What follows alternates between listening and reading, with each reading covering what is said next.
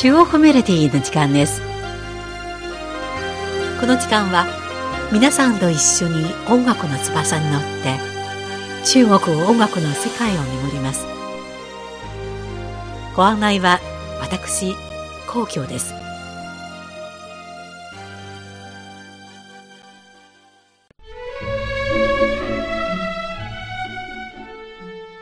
チベット族の風土民情を中国語で綴ったアルバム、アーチエク、姉の包み。1995年、ワーナーブラザースレコードにより、中国語アルバムとして初めて全世界でリリースされ、60カ国余りで合わせて200万枚のセールスを記録しました。歌手周哲金のテンションのある歌声は、まるでチベット族の芸術ヒロインの魂が乗り移った妖精のように、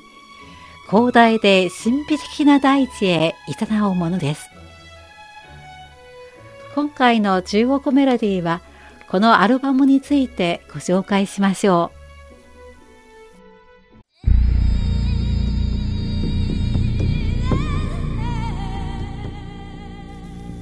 アルバムアーチエク姉の包みは音楽ファンの間で定評のあるもので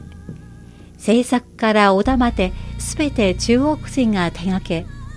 中国を代表するアルバムの一つとして音楽ファンの人気を博しました。アイディアから制作までチベットを原点にしており天と地の精神をたたえ深い趣があるものです。このアルバムのプロデューサーを務めたカ・グンデン氏は、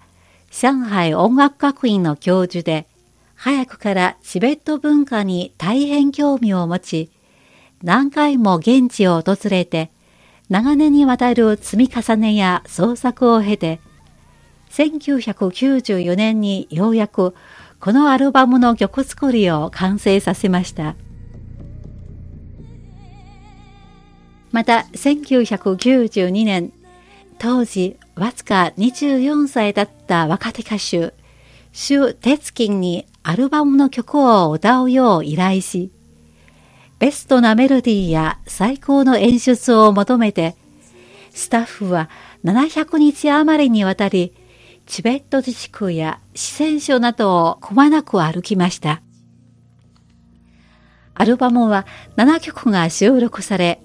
内容から制作まで非常に優れたもので、聞き飽きることのないものと絶賛されました。中でも2曲目のアーチエク、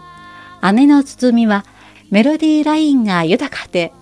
落ち着いた歌声とインパクトあるドラムのコントラストで、厳しい環境の高原で暮らすチベット民族の人々が自然に任せた心境を表しました。歌詞の内容は、ある日突然、姉が行方をくらまし、妹が探しに行く中、老人に出会い、命の輪廻を語る仏教の教文、オンマニパドメイフンを教えます。この時、空の果てからドラムの音が流れてきて、その音は姉が話していたものだと気がついた。といったものです。今週はまずこの曲をお届けしましょう。アーチエク、姉の包みです。どうぞ。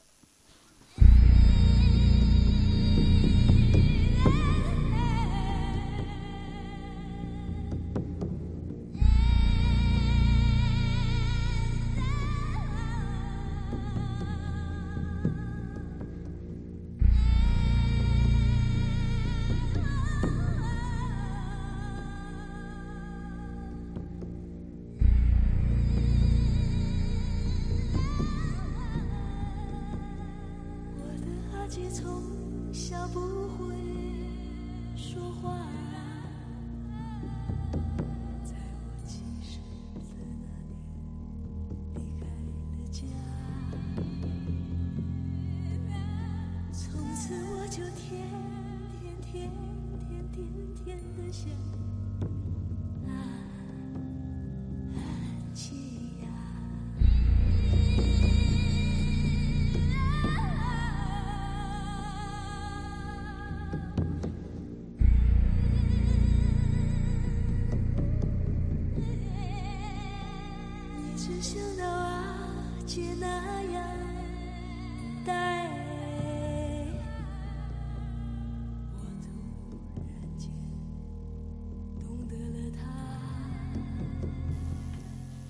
姉は幼い頃から口が利けない。私が物心ついた時に家を出た。それから毎日毎日会いたくて。姉さん、真似坂に座るお年寄り。独り言を繰り返す。オンマニパドメーフォン。オンマニパドメーフォン。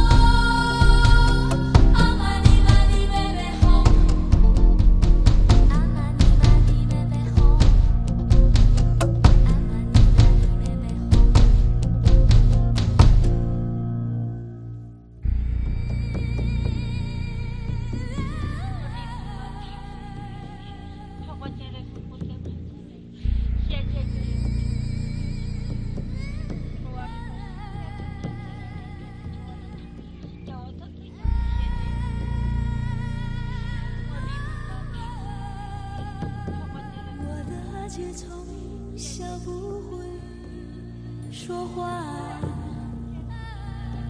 在我七岁的那年离开了家，从此我就天天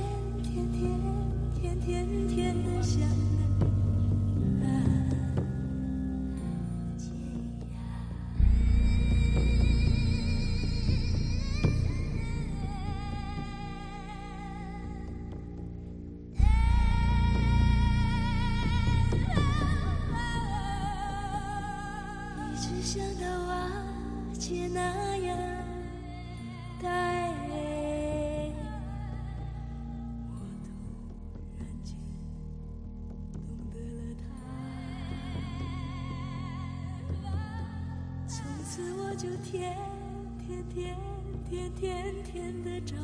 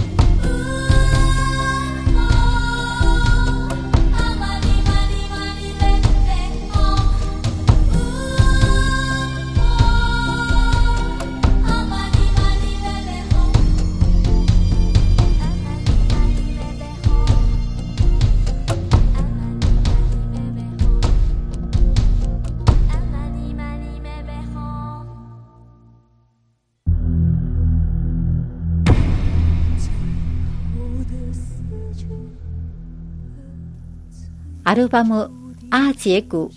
姉の包みは1995年に世界60カ国で同時リリースされ、命の源を求めるような塩鉄金の澄んだ美しい歌声に多くの人が心を奪われました。塩鉄金はアルバムのレコーディングの時、すべての曲を一回で歌い上げました。その歌声はテクニックの縛りにとらわれず、自由自在の境地に達していました。このレコーディングは1994年夏、塩鉄金が26歳の時にチベットで行われました。ある日の深夜、彼女は一人でポタラ宮のふもとに来て、月と星に照らされた宮殿を眺めます。そして明け方の4時頃から、リンリンとした音を耳にします。それは葬儀に向かう馬車が通り過ぎる音で、死者の冥福を祈る音も入り混じっています。その後、ポタラ教を離れ、チベット族の民家を通りかかったとき、母親が赤ちゃんの体にバターを塗りつけている光景を目にしました。塩鉄金は朝の光を浴びて母に抱かれた赤ちゃんを見て、死ぬ時は生まれた時と同じ暖かなひとときだと話しました。では続いて、アルバムの中からもう一曲、天チャン、天の歌です。この曲についてネット上で、最高の音楽だ、前奏を聴くだけで心が静かになり、まるで素朴で静かな中に太陽を浴びているようで、目を閉じると広大なポタラ宮と雄大な雪山が目の前に浮かんでくるとのコメントが寄せられました。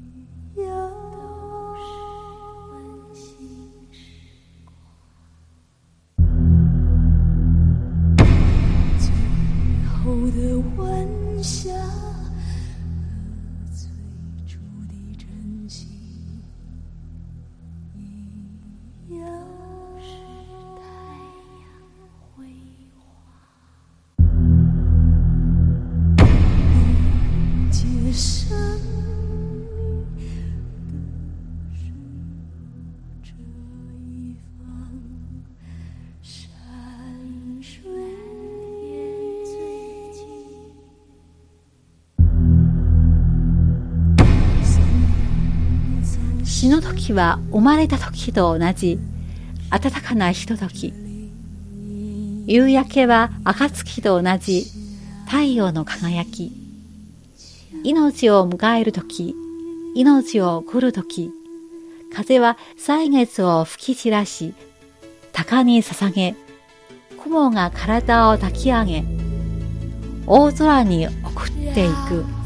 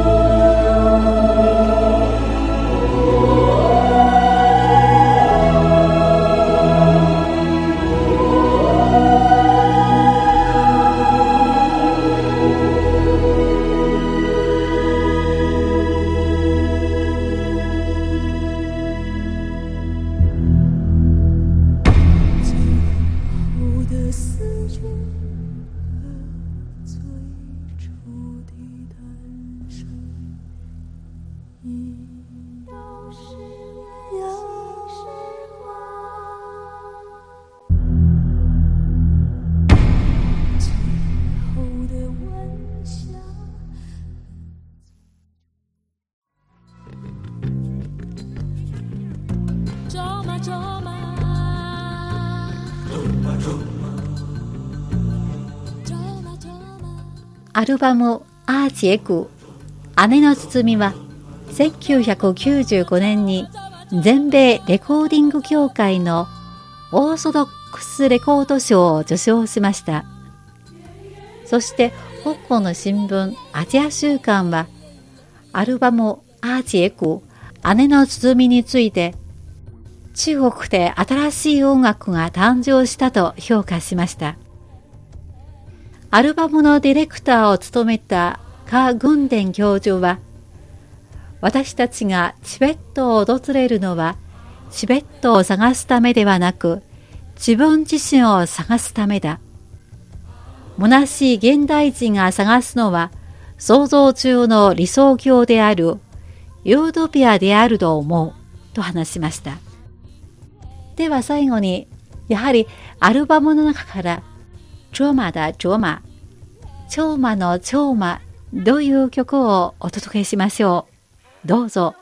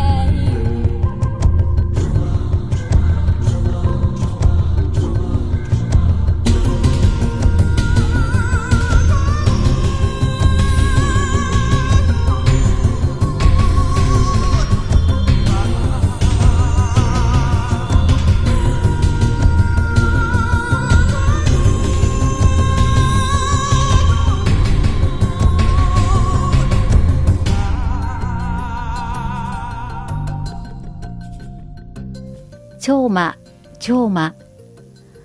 母さん、私は長馬と呼んで、母さんを長馬と呼んであげる。超魔、超魔。